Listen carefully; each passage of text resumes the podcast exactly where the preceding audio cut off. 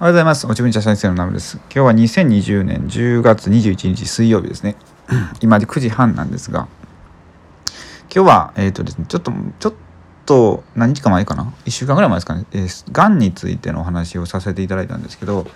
まあ、がんが治る方法ですよね。みたいなお話をして、で、まあ、ありがとうとか、その感謝の念っていうお話をしたんですけども、昨日ねあ、まあ、最近ね小林正観さんっていうまあ方何何の方で言ったんかな、まあ、すごい自己啓発とあとまあスピリチュアルとかですかね。をすごいまあ研究されてた方って言ったですかね、まあ、その方の本を読んでまして。でえっとまあそしたらまたがんのことが出てきたんですよ。でその内容も前ねえっと前僕が、えっとした話でこれ YouTube でしたのかもしれないですけど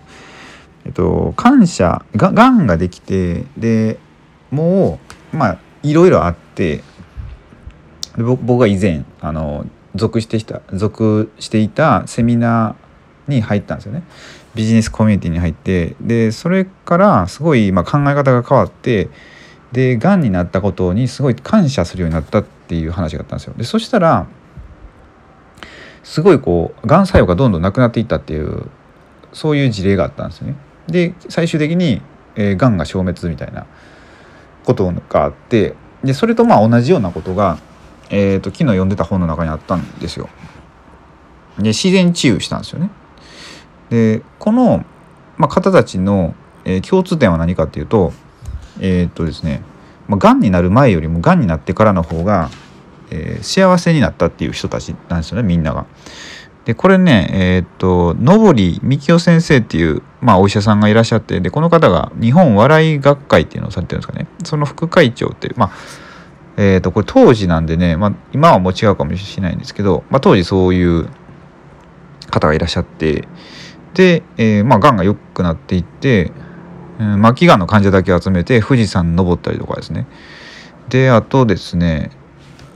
えーと、標高4,000、まあ、5,000未満ぐらいの、まあ、モンブランとかに登ることをしてみたりとか、まあ、すごい、まあ、活発に動かれててずっと元気に過ごされてるって方がいるんですよ。えー、がにが末期がになってもですね。で、まあ、やっぱりこの何ですかね考え方ですね。うん、よかったって、まあ、ほとんどがになってうわってなるじゃないですか。まあ、僕も多分なると思うんですよね。でもそれをどうやっていい風に捉えれるかっていう、まあ、これがすごい大事だと思うんですよこれ読んでると。そこからいかに、えー、感謝に変えれるかありがたいことだって、えー、まあ変換できるかってことですよね。でこれってまあ何かっていうとすごいこうビジネスでも学んでてあのよく言われるんですけどちょっと救急車が通ってるんでちょっと閉めます。であのあれですね。えっ、ー、とそう最低義ですね。そうビジネスでも何でもあの価値が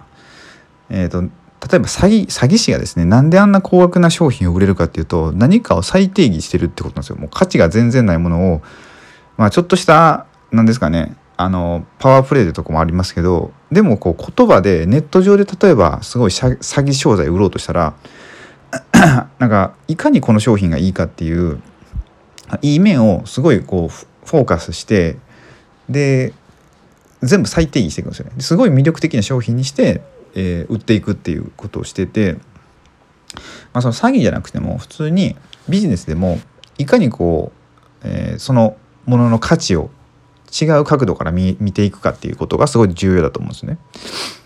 それでで今回のこの、えーと、がんに末期がんになった人たちが良くなっていった事例っていうのがまさにそれ再定義してると思うんですよ。がんになったことをどう捉えていくかっていう。でこれもしじゃあがんに今僕すぐがんになったらまああのずっとこういうことを学んでるんで、まあ、どうしたら前向きに捉えれるかなって、まあ、いろいろ考えようとは思うんですよね。まあ、実際にならないとね分からないと思うんですよ。うんまあ、でもこう今日常でいろんなことが起こると思うんですけど、えー、まあ、嫌なこといいことも全部いろんなことが起こると思うんですけどその中でそれをただ、まあ、単一方向で見ていくんじゃなくて、まあ、いろんな、えー、ものの見方ですよね。そのそういう癖をつけていったら例えばこの、まあ、本当にがんになりましたと。なんか調子悪いなと思って病院に行ったらがんでしたっていう時にじゃあそれをどうやって違う角度から見れるのかっていうそういう転換がすぐできると思うんですよね。そう。なんで、まあ、普段からなんかそういう癖をつけていくことってすごい大切じゃないのかなっていうふうに、まあ、ちょっと思って今回これあの音声取らせてもらったんですよ。そうだからなんかなんかね最近毎晩ね寝る時にこの小林正観さんの本読んでるんですけど、まあ、なかなか良くてそうあの、面白いんですよね、まあ、僕はすごい好きなんですよ。なんかねうんだからこの、えー、聖華さんが言うにはその病気になった、まあ、がんになったとかあるじゃないですか。でそれは、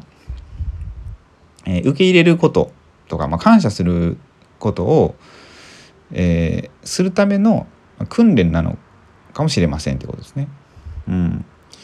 だからそこでその感謝したり受け入れる受容することができればなんかもう最終試験合格みたいな感じで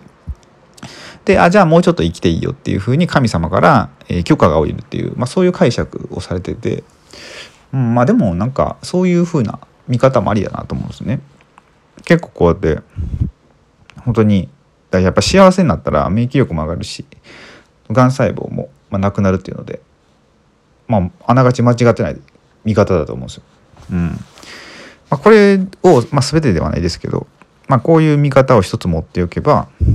まあ、がん、うん、がん以外でもなんか病気になった時に、まあ、そういうふうに考えると思うんですね。で僕最近あれなんですよね最近というかあのまあ昔結構体調悪かってまあ大変だったんですけどまあそこからでもねなんかいろいろ学びはあったんですよね。そうそれがもう体がめっちゃ痛いからこそいろいろ健康に意識が向いたみたいな、うん、だから今で言ったらその感染症とかにもその時の知識とか役立つし、うん、すごいまあ自分の体のこととか、まあ、研究してるんで、うん、まあ良かったなとは思うんですよね。そうだからまあ今までの、まあ、一番簡単にできることがその最低義っていうの自分の過去を嫌だったところと、えー、辛かったことを特に、まあ、どうやってえーと、今現在とか未来とつなげていくかってことですね。でその練習をしておけば、まあ、何があっても結構ね幸せになるんじゃないかって思います。はいそんな感じですね。えっ、ー、とあと2分ぐらいなんでちょっとなんか喋りましょうかね。あ今日そういえば「あの鬼滅の刃」の劇場版を見に行くんですけど、まあ、かなりねもう見に行った方から話聞いてるとすごいいいみたいなんで、うん、めっちゃ楽しんでねで一人でまあ行こうと思うんですけど、まあ、これもまあエンタメとしても見るんですけど、まあ、それをどう解釈していくか何か面白い視点で見れたらいいなって思うんですよね。うん、でその学びをまたこう音声とか YouTube で発信したりしてまあこういい循環を生ませ生まれせれたなと思います。で今日なんかね、まあ、今日えーと、と一昨日ぐらいですかね僕あのビジネスの先生の新田さんって方いらっしゃるんですけど新田さんのメルマガがあってでまあすごいもうご利用しちゃったんですよね。すっごいいいって「あの鬼滅の刃」だからまあ行こうと思って。で昨日はちょっと用事があったんで今日、えー、水曜日ですね。行こうと思ったら。